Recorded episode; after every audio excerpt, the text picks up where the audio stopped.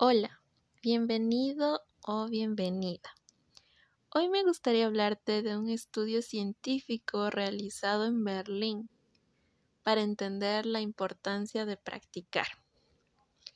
Este estudio fue realizado a principios de los 90. La finalidad era descubrir por qué algunos violinistas eran mejores que otros. Los investigadores del equipo de Anders Ericsson del Instituto Max Planck de Desarrollo Humano y Educación fueron a la Academia de Música de Berlín Occidental, una escuela de la que salían unos músicos extraordinariamente buenos, muchos de los cuales seguían carreras en grandes orquestas sinfónicas o como solistas. Se formaron tres grupos de alumnos, los buenos, los mejores y los excelentes. Los investigadores buscaron que estos grupos fueran lo más similares posibles en edad y sexo. En muchos aspectos, los tres grupos de violinistas eran prácticamente iguales. Todos empezaron a estudiar violín hacia los ocho años y decidieron ser músicos en la adolescencia, sin ninguna diferencia estadística significativa entre los grupos. Los violinistas tenían muy claro cuál era la actividad más importante para conseguir ser mejores, la práctica por cuenta propia. Cuando se les pidió que clasificaran dos actividades relacionadas con la música, según la importancia que tenían para su progreso, la práctica en solitario quedó claramente en primer lugar. Todos lo sabían, pero no todos lo hacían. Aunque los violinistas entendían la importancia de la práctica en solitario, la cantidad de tiempo que le dedicaban los diferentes grupos presentaban unas diferencias espectaculares.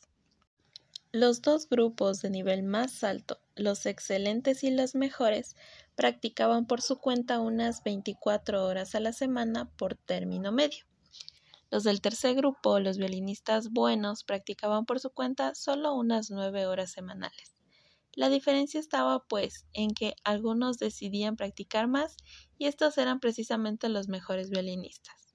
Sin embargo, los investigadores no encontraron ninguna diferencia significativa en las horas de práctica entre los dos grupos de nivel más alto. Esta falta de diferencia planteaba un problema. Si más horas de práctica equivalían a un rendimiento mejor, entonces ¿por qué el grupo excelente no practicaba más que el nivel medio? La respuesta estaba en las historias de los alumnos. Los investigadores calcularon las horas de práctica semanales para cada año a lo largo de la vida de los estudiantes. Así, a los 18 años, los violinistas de primer grupo habían acumulado un término medio de 7.410 horas de práctica frente a los 5.301 horas para los del segundo grupo y las 3.420 de los del tercer grupo. Las implicaciones de todo esto son más importantes de lo que pueda parecer a primera vista. Los mejores violinistas a la edad de 18 años ya llevaban a sus espaldas más del doble de prácticas de los del tercer grupo que hubieran querido igualarse o competir con ellos. Este estudio resultó extraordinariamente convincente para responder la cuestión de por qué algunos violinistas o personas de cualquier otro campo, ya sean los negocios, deportes, la ciencia o las artes, son muchos mejores que otros.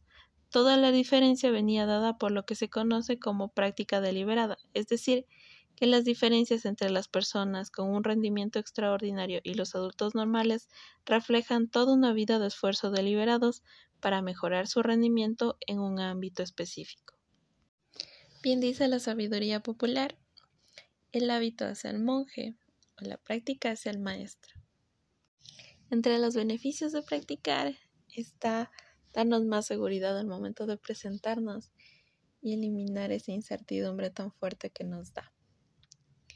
Bueno, espero que te haya gustado. Por favor, si es que ha sido así, dale like, suscríbete Déjanos un comentario de qué es lo que te gustaría que hablemos.